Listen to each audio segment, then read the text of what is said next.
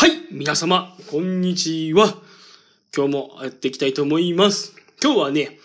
認知行動療法っていうのは、形にとらわれるなっていう話したいと思います。形にとらわれるなっていうか、型を、型通りにやることばかりにとらわれるなっていう、そういう話したいと思ってます。あのね、今私職場で認知行動療法のね、プログラム、患者さんと一緒にやってます。ね、心理師の方来て、心理師の先生にね、認知行動療法の、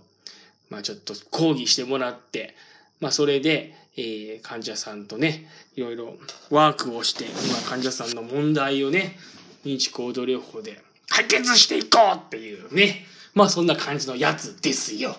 それでね、あのー、こう言いたいのは、その認知行動療法っていうのは、まあいろいろなスキルっていうか、まあ、あるんですよ。あるいろんな技法が。コラム法とかね。コラム法とかと、なんだったっけな。いろいろあるんだよ。なんだっけ、もう全然。コラム法しか出てこないじゃん。もうダメだな。コラム法があるでしょ？コラム法がさ、あったりとかさ。コラム法しかさっきは出てこない。機能分析とかね。機能分析法とかさ。あとは何があったっけ？マインドフルネスとかさ。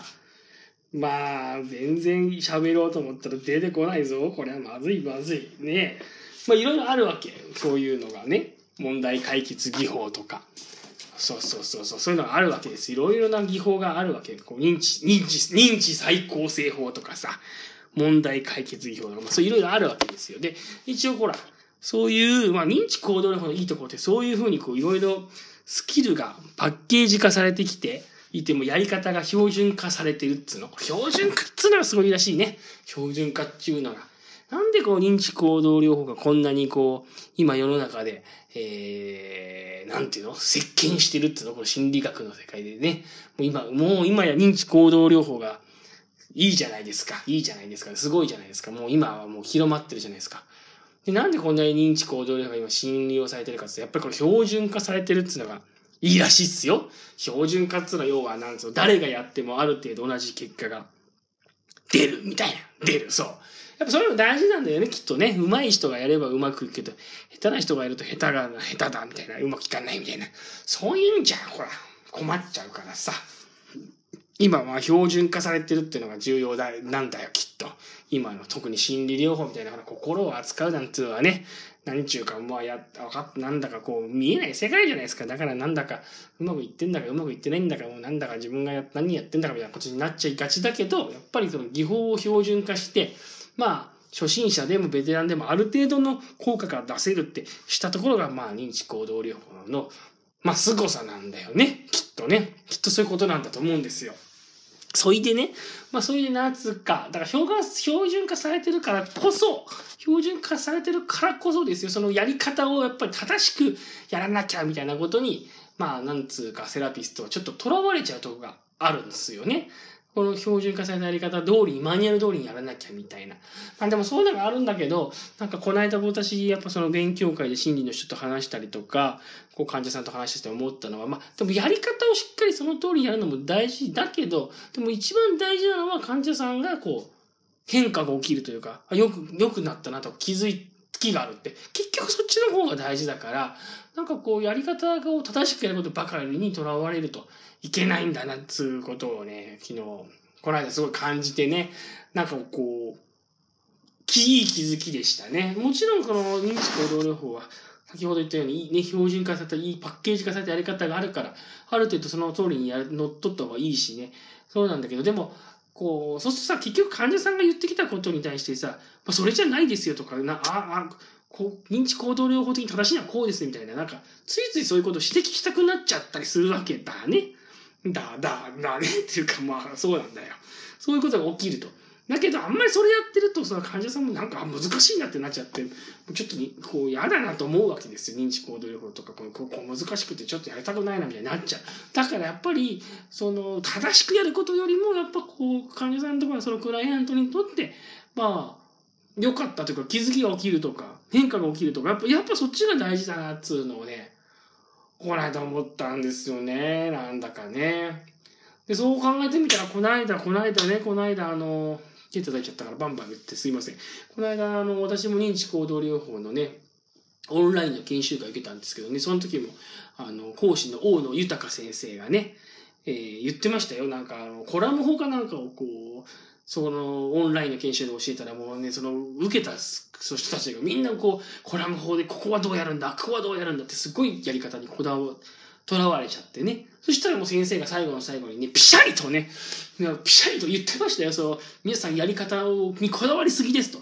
そういう細かくやろうとか、そういうことにこだわりすぎてると。なんかもうちょっとこう、そういうことじゃないんだみたいな。やり方をしっかりやることよりも、まず問題をしっかりと、クライアントの話をよく聞いて、問題をしっかり捉えることが大事なんだみたいな。そんな感じだったかななんかちょっとあやふや 言ってみて、なんかだんだん、あれ？そんな風だ。まあなんかちょっと、あやふやになってきちゃいましたけど、こんなに熱く言っときながら。もうなんかでもはっきりしたら、あんまりその型にとらわれすぎるな、みたいな。まず目の前の対象者の人にしっかり注意を注ぐんだ、みたいな。ななんかそんな感じのこと言ってたような気がしますね。ちょっと僕もだんだん曖昧になってきちゃいましたけど。まあだからそんなことで、なんかね、この間は認知行動療法の研修受けて、やっぱやり方ばかりにこだわるのは良くないなーって思ったってそういう話でした。はい、というわけで、いかがだったでしょうかね。ポッドキャストの配信もね、最近頑張っちゃって、もうこれ8回目。ね。あんまり誰も聞いている素振りはないけどね、8回目です。私ね、今週のあの、近況としては、今週からね、もういよいよリワークのデイケアのプログラムが私本格化しまして、ようやく、えー、私月から金までで働いて、今やってるのでね、ちょうどこの1週間まるまるリワークのデイケアをやってね、まあ、よ、とりあえず無事に終わってね、1週間ね、クレームが来ることもなく、大きなクレームが来ることもなくですね、まあ、なんとなく、あの、穏やかにこの1週間が過ぎたんでね、まあ、とりあえずなんか私としては、ほっとしてますよ、この1週間ね。はい、そんな感じですね。あとね、今日はね、このポッドキャストの撮り方ちょっと変えてみまして、最近あの、このポッドキャストのね、やっぱアクセス数っていうんですか、これ上げたい、上げたいなっていうか、もうちょっとは、ちょっとはバズりたい、バズりたいっていうのがまああって、まあ、あんまバズらないらしいですよ。ポッドキャストあんまバズらないらしくってね、バーンってこう、TikTok みたいにバーンってバズって、バンバーンみたいな、パンパンパーンってアクセス数が増えちゃうみたいな、そういうことはあんまないらしいんですけどね、こう、ポッドキャストってどっちかってこう地道にコツコツとファンを作っていくと、まあ、そういうメディアらしいんですけど、まあ僕もね、人並みにちょっとね、こう、アクセス数増やしたいなとか、バズりたいなみたいな気持ちがちょっと出てきて、で、なんかね、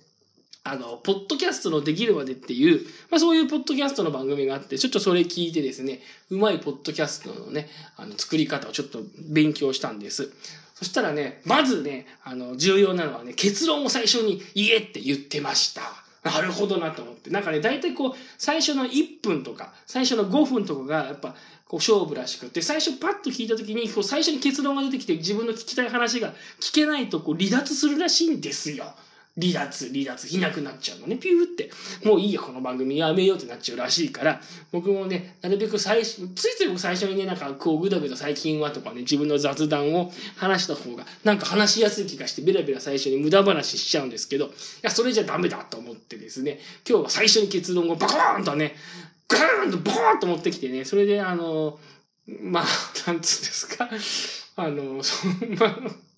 そういう風に持ってきてね、あの、自分でバカーンとかバツンとか言ってたらなんか急にバカバカしくなってきてね、あの、笑い始めちゃってすいません。あの、そういう感じで最初にその認知行動療法の話をガツンとちょっと持ってきてですね、あの、途中まで離脱しないようにね、ちょっと頑張って話してみました。ね。ここまで最後まで聞いてくれたからですね、あの、本当あれですよ。私のね、思った通りっていうか、うまいこと言ったなっていう感じです。というわけでね、今日のポッドキャスト、ポッドキャストのね、このまだポッドキャストって言葉がうまく言えない。全然、ポッドポッドキャストだみたいな、ポッドキャストみたいになっちゃうんですけど、ポッドキャストの配信ね、えー、最後まで聞いていただいて、どうもありがとうございました。